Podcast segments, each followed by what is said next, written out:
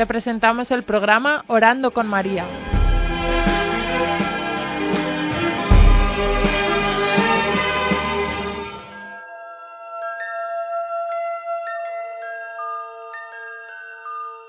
Me llamo Clara, estoy casada, tengo una hija de 10 años, soy licenciada en Derecho y trabajo en una empresa de telecomunicaciones. Pues para mí la Virgen María la verdad es que es un regalo.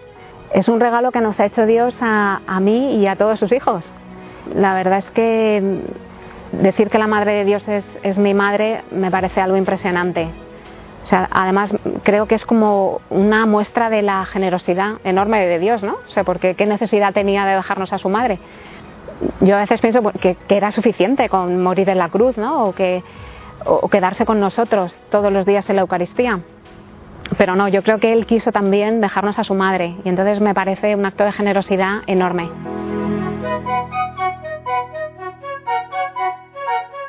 Para mí la Virgen es, eh, es mi madre y es una madre buena, es una madre muy buena, la mejor madre que puede haber. Y como además yo me veo como una niña pequeña delante de la Virgen, porque no me veo con la edad que tengo, sino mucho más pequeña, pues para mí es alguien muy importante.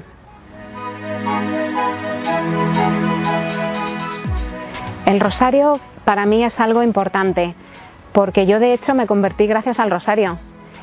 Em, fue bueno en unos ejercicios espirituales, porque yo hasta ese momento la verdad es que rezaba el rosario en el colegio, que es donde lo conocí. Pero bueno, fue dejar el colegio y la verdad es que dejé de rezar el rosario. Y ya en mi etapa universitaria, ya justo antes de casarme, pues empecé a hacer ejercicios espirituales. y en uno de ellos, en los que hice hace tres años, es cuando empezó mi conversión y gracias al rosario, porque recuerdo que, mm, bueno, pues que hice una serie de propósitos cuando terminaba los ejercicios y como era habitual en mí, pues yo iba incumpliendo progresivamente todos esos propósitos, ¿no? Porque yo era una persona pues muy tibia, que me costaba mucho, ¿no? Hacer las cosas con poca fuerza de voluntad. Pero no sé por qué, lo que nunca, nunca, nunca dejé de rezar fue el rosario. Y lo gracioso es que no estaba entre mis propósitos, ¿no? Entre aquellos propósitos que me hice. Y entonces, pues ahora lo, no, lo pienso y con los ojos de la fe.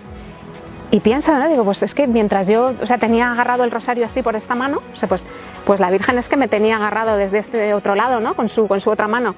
Y la verdad es que para mí, pues fue, pues el modo que ella tuvo de, retenerme cerca, o sea, de, de cogerme para que no me volviera a perder. Y a raíz de ahí, pues eh, la verdad es que un tiempo después fue cuando eh, el Señor se ha apeado de mí, o sea, porque yo creo que la Virgen vio en el fondo de mi corazón, vio que realmente tenía deseos de, Dios, que tenía una gran sed.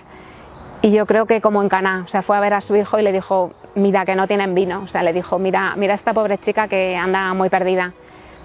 Y el Señor se ha apiado de mí y entonces, eh, pues bueno, salió a mi encuentro y, y me miró a los ojos, ¿no? Entonces, por eso para mí el rosario es muy importante, porque fue el comienzo de mi conversión.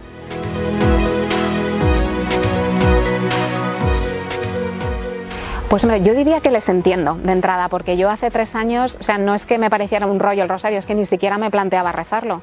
O sea, que yo les entiendo. A ver, objetivamente es repetitivo, objetivamente. Lo que pasa que yo en esa monotonía, yo al final he acabado encontrando como un ritmo, ¿no? Un ritmo que a mí me ayuda, eh, pues como a entrar en, meditación.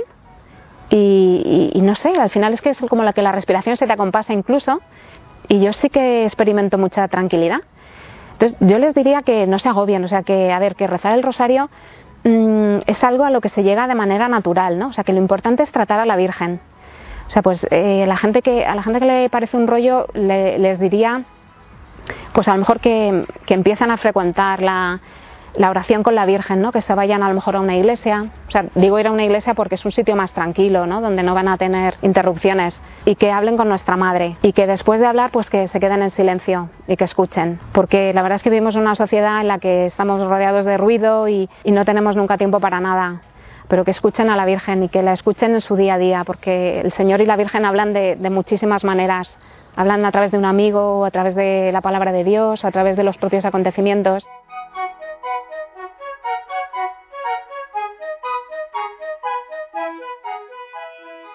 Yo creo que hay tiempo a lo largo del día para lo que, es, lo que tú consideras importante al final. Todo depende de tu escala de prioridades.